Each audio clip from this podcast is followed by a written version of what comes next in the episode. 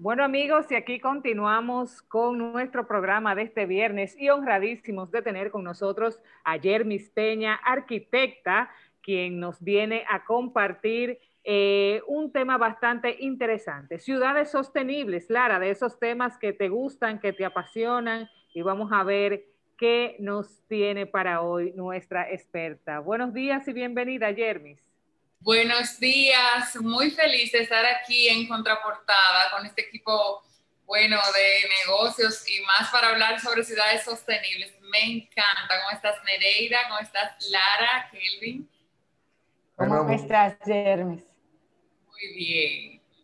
Tú sabes que cuando, cuando nos enviaron la información, Jermis, me llamó mucho la atención sobre todo el trabajo que se está haciendo y cómo la sostenibilidad se puede llevar a todos los aspectos eh, a todas las áreas de las profesiones. A veces creemos que es para un grupo en específico y todos podemos eh, abocarnos por esto. En este caso de la arquitectura, de los diseños, de cómo nosotros pudiéramos conectar o convertir y transformar nuestras ciudades en ciudades sostenibles, más felices, sobre todo como parte del tema del que quieres tratar. Cuéntanos un poco de cómo se puede ir logrando eso, sobre todo en un país donde la educación tiene que eh, prevalecer por, e, para... Y yo, que, y yo quería decir algo, las ciudades deben ser lugares diseñados para personas, no para vehículos. Eh, edificios y negocios. Y ellas deben tener los espacios de interacción con naturaleza, eh, hacer ejercicio, acceso a transporte público digno también.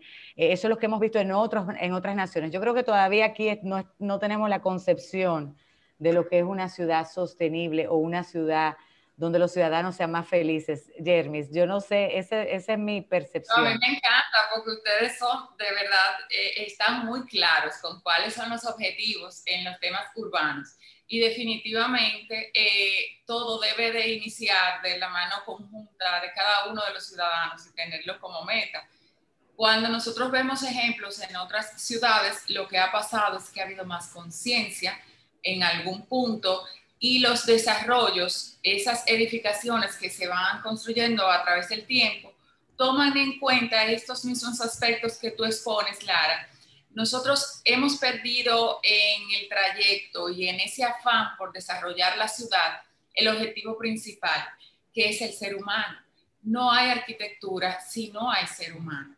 Entonces, cuando le damos esa prioridad al automóvil, entonces hacemos más infraestructura para resolver el tema de los tapones y lo que creamos es más y más congestión.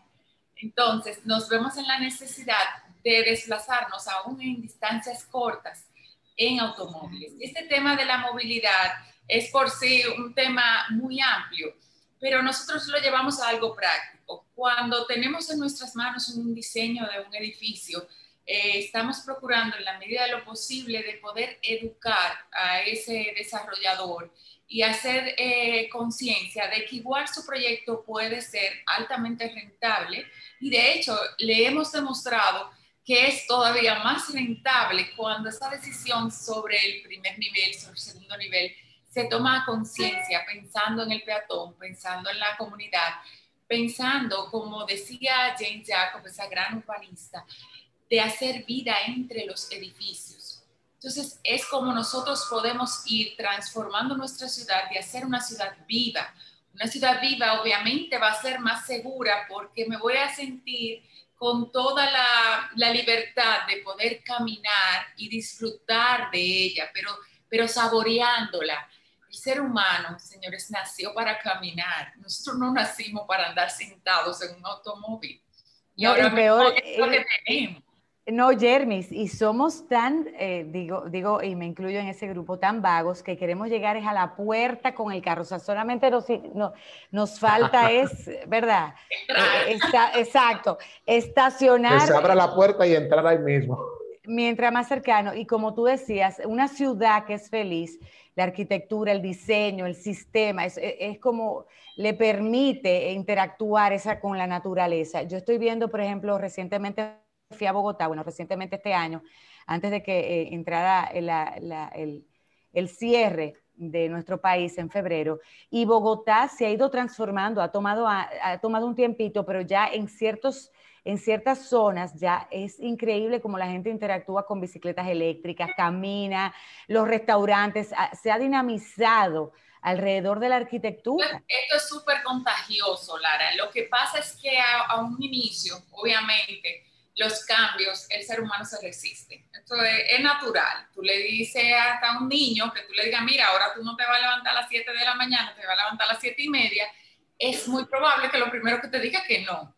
Pues sí, actuamos todos, pero necesitamos hacer ciertos cambios eh, ligeros, quizás ir poco a poco a nivel de normativa, a nivel, como te digo, de desarrollo, a nivel también empresarial, que hay mucho que que aportar y entender que la ciudad es de todos y que las decisiones que nosotros tomemos hoy van a ser el resultado de poder llegar a un objetivo.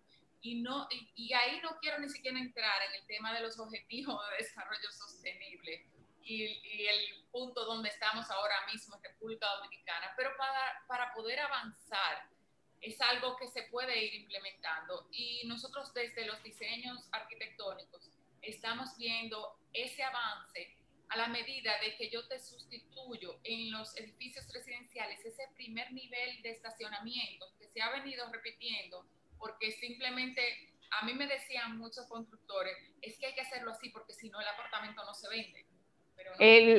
¿Cuáles son? Los soterrados. No, y fíjate, la mayoría de edificios residenciales en Santo Domingo son propiamente residenciales, el primer nivel es para los estacionamientos y el lobby, y de ahí si tienen otro soterrado de estacionamiento. ¿Cuál es la conexión que tú como peatón tienes con un primer nivel de estacionamiento? Cero. Cero. Porque eso no conecta, un humano no va a conectar con un automóvil y muchas veces entonces, además, tenemos todos los estacionamientos de reversa hacia la acera, lo cual también agrede entonces construimos y nos olvidamos de lo que es el paisajismo, nos olvidamos de integrar áreas verdes, nos olvidamos de que podemos dar, de que debemos tener cierta permeabilidad en el suelo, porque estamos llevándonos una capa de suelo natural y le estamos llenando de cemento, literalmente. Tampoco eh, eh, se piensa en la parte del ahorro energético, cómo se va a climatizar todo eso. Termis, eso también tiene que ver mucho quizás eh, en los residenciales que se están poniendo mucho de moda ahora, aparte de personas que no quieren vivir en apartamentos, sino que empiezan a construir sus casas en residenciales, donde le dan un espacio quizás muy pequeño al área del patio, al área verde. Y ahora en esta época de la pandemia, muchas personas que viven en apartamento, por ejemplo en mi caso que en apartamento, deseaban urgentemente tener por lo menos un patio donde sentir la grama, donde sentir eh, ese aire fresco, porque los que vivimos en apartamento tenemos que sacar prácticamente la cabeza por, por, la ventana. Dentro de ese proyecto de Ciudad Felices, se integraría eso de que seamos más eh, conscientes de que tenemos que dejar ese espacio de que, para que el ser humano pueda esparcirse. Lara hablaba al principio del programa sobre restringirles a nuestros niños pequeños hasta cierta edad lo que son los aparatos tecnológicos para la entretención. Cuando tú tienes una casa que tiene este espacio, ahí pueden entretenerse también nuestros hijos y hace que eh, tenga un momento mucho más feliz dentro de, este caso. ¿Todo eso se incluiría dentro de este proyecto también? Claro, lo que ha pasado, Kelvin, es que nosotros nos hemos quedado sin espacios sin espacios verdes. Entonces ahí entran dos cosas en factor. Lo que le decía ahorita con el tema de, las, de los residenciales, cuando tú tienes usos exclusivos, solamente residencial, solamente comercial, solamente empresarial, no estás permitiendo una interacción entonces, eso lo que produce que vas a tener un mayor desplazamiento. tú a la vez tienes un edificio de uso mixto, donde tus primeros niveles son comerciales, ese mismo, eh, esa misma persona que vive en el apartamento tendrá un comercio donde bajar sin tener que utilizar ningún transporte y donde hacer cualquier compra y resolver pues servicios de, de, de día a día, diría.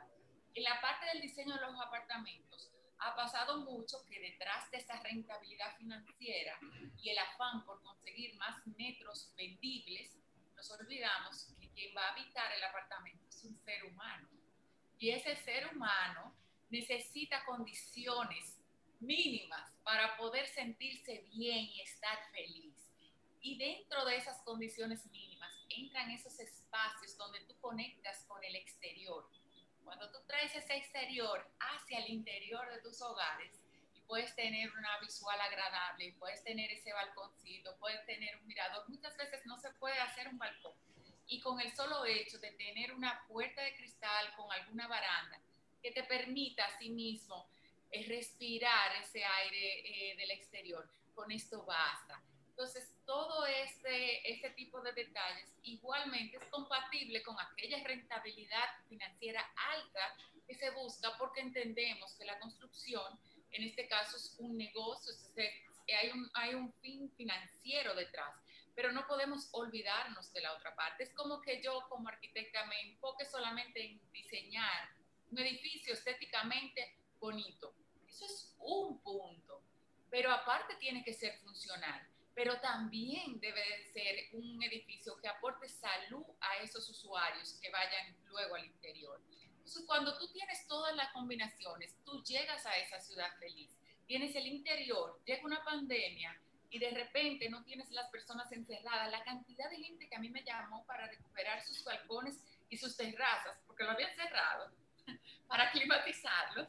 Y ya tú sabes, o sea, no, yo la necesito y que ahora quieren casas. Y, o sea, eh, es simplemente, quizás la pandemia nos vino a dar un, golpe y a decirnos, oye, esto es lo importante.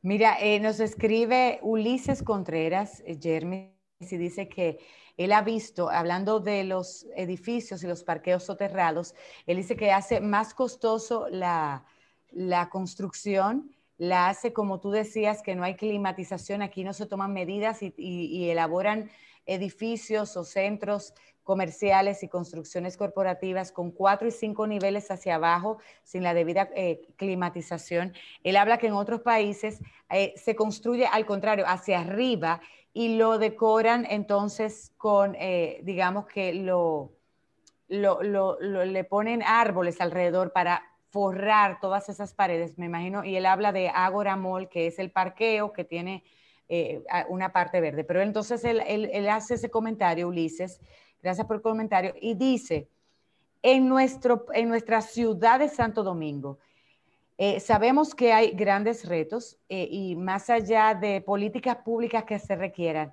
¿qué, zonas pudieran irse transformando a esa modalidad de ser más eh, integral para el ciudadano? Bueno, actualmente lo que Ulises dice a los estacionamientos, estoy totalmente de acuerdo, pero tenemos cierta restricción a nivel de normativa con las alturas. Si yo solamente tengo aprobado 10 niveles, 12 niveles para hacer un edificio, obviamente mi único recurso es eh, soterrar los estacionamientos. Pero aún sean soterrados, existe tecnología para que esos soterrados eh, sean agradables.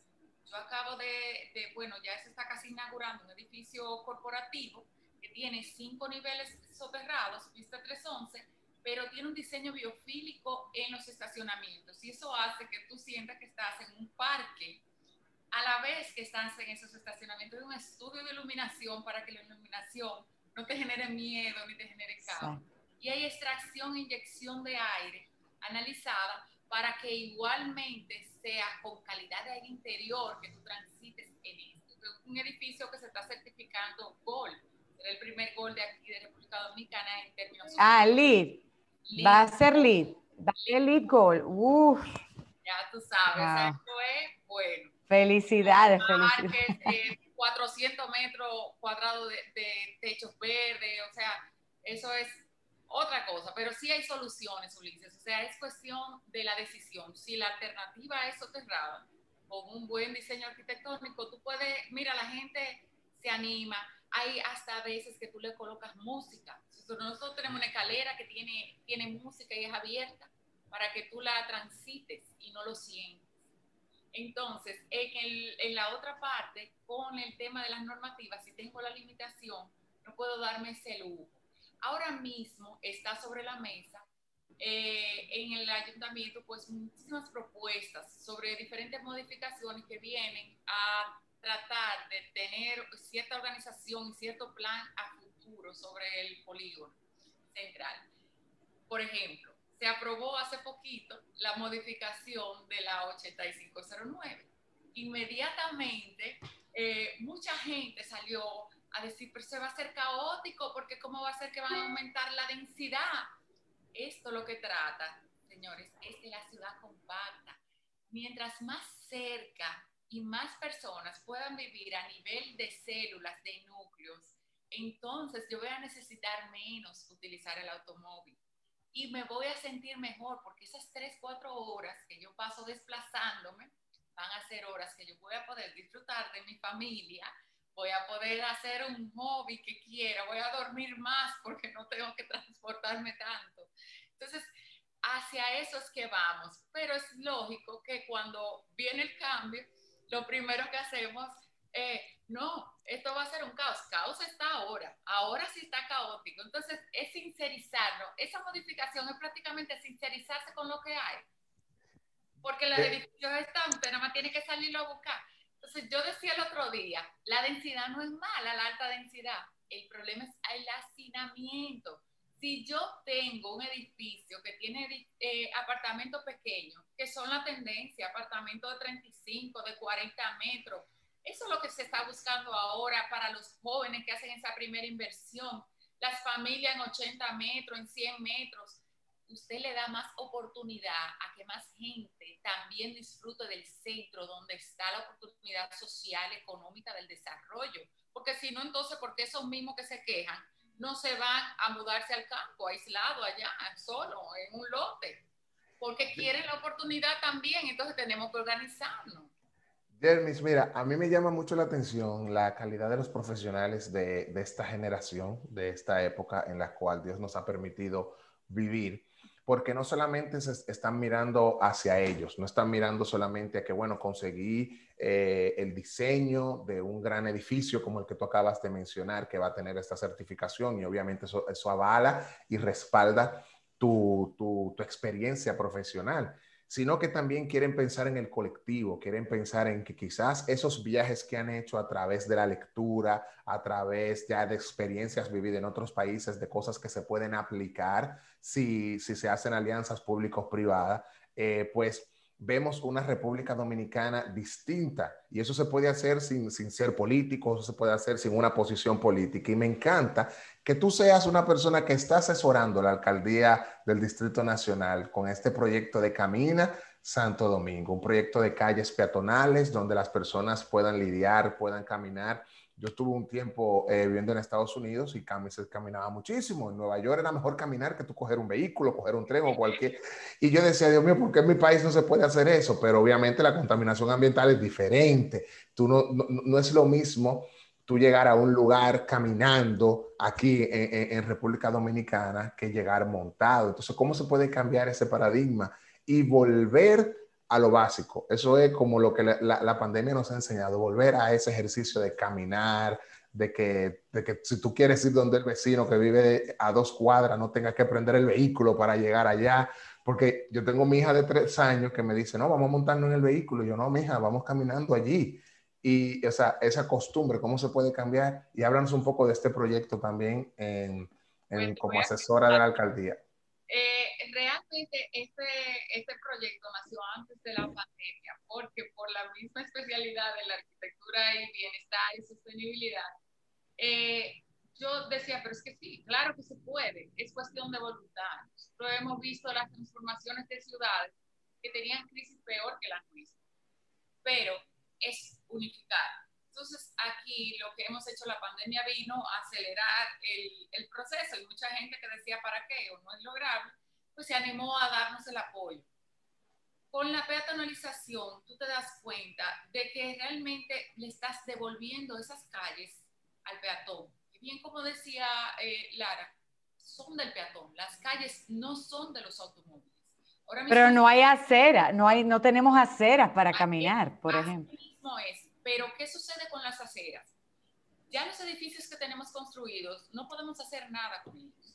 Están ahí Nosotros eh, hace poco participamos de una de esas eh, vistas en la alcaldía con otro grupo de profesionales viendo posibles soluciones ante esas aceras que ahora mismo, bueno, pues por la misma conciencia, que el constructor dejó solamente un metro, la elevó muchísimo, le pusieron una vegetación inadecuada, que también es un tema que da aquí mucho dolor de cabeza, eh, con la intención de, sembrar un árbol.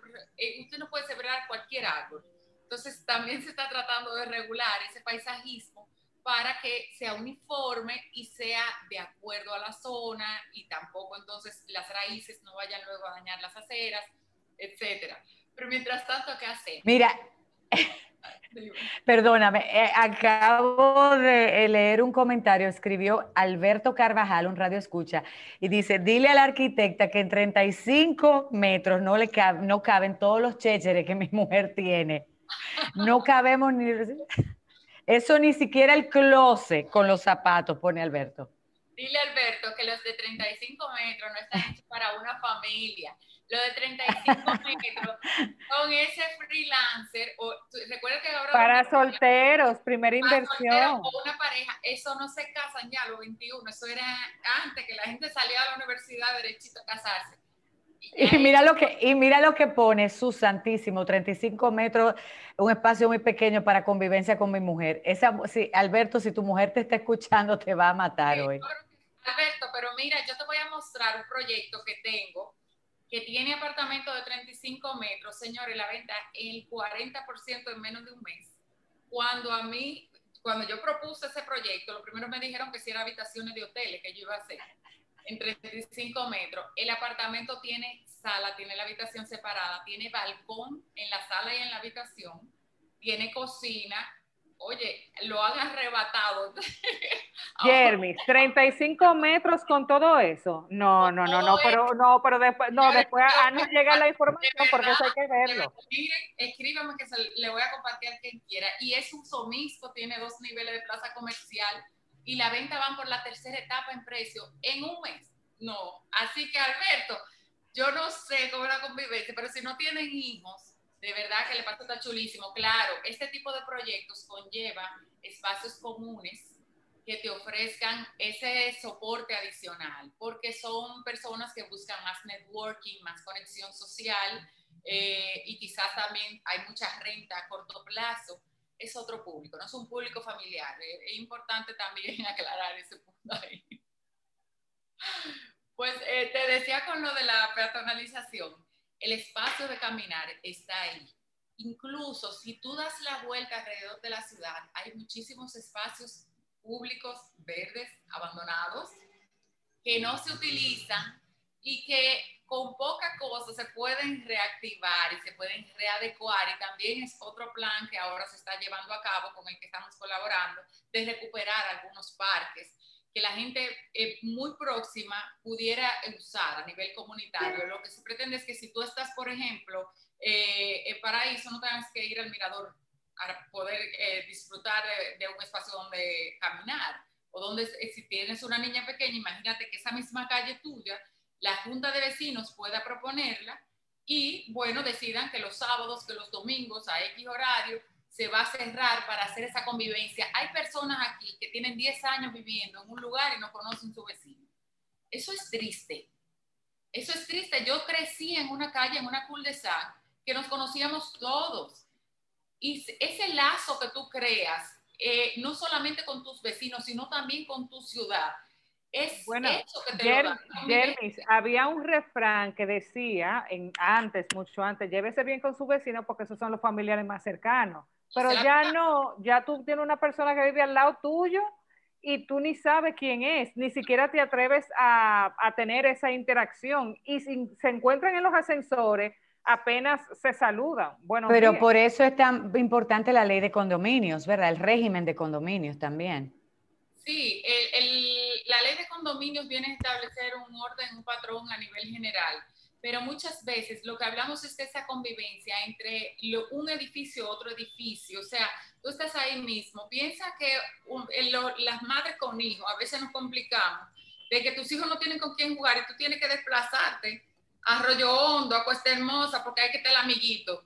Entonces, quizá tiene la misma edad en la misma calle, pero tú no lo conoces porque tú sales y entras en un vehículo. Entonces, ¿qué interacción tú vas a tener? ¿Qué interacción van ellos a tener con su zona donde, donde viven? Y organizando un poco a sentido general también, porque no podemos irnos desplazando de extremo a extremo, que es lo que usualmente hacemos todos.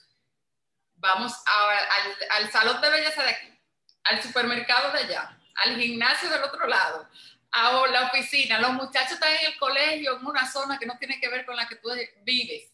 Entonces, ahí nosotros mismos ocupamos las vías. ¿Entiendes? Entonces, es, una, es algo, por eso le decía al principio, es algo de todos, porque no cae ni siquiera en la parte gubernamental, no cae solamente en la parte de los desarrolladores, cae en todos nosotros como ciudadanos que queremos un objetivo único al final y es poder disfrutar nuestra ciudad y poder sentirnos bien y sentirnos felices. Tú sabes lo bien que tú te sientes cuando tú, por ejemplo, puedes ir a comprar algo a un supermercadito cercano y vas saludando al vecino y te encuentras eh, una persona que ya de edad mayor te puede parar y caminar y hablar un poquito, que quizá tiene los nietos, sabrá Dios en, qué país, y ve tus hijos y les recuerda eso. Señores, eso es felicidad. Eh, eh, a mí no me hablen de Producto Interno Bruto, eso es. Ay, así es, Jeremy, y esto es un tema que nos encanta muchísimo. Ojalá empecemos a tomar conciencia, como tú dices, de poder interactuar y la pandemia nos abrió los ojos de la necesidad también de estar más conectados. Anhelamos eh, ese calor humano, así mismo, de conocer y saludar al amigo y cómo estás. Y, lo vemos a veces en las películas, en otras naciones. Nosotros también podemos llevarlo a cabo. Y, gracias por tu participación. ¿eh? Eso lo dinamiza también, porque en el camino algo compra uno. Así es. Ojalá que, ojalá que podamos ver espacios que se vayan transformando, calles que se vayan cerrando eh, y que se vayan convirtiendo en eso, en un gran paseo eh, donde la gente eh, pueda disfrutar de, de, los demás. Gracias, Jermis, de verdad, gracias, nos encantan estos temas, ya sabes que tienes las puertas abiertas para cuando quieras venir y seguir esta discusión.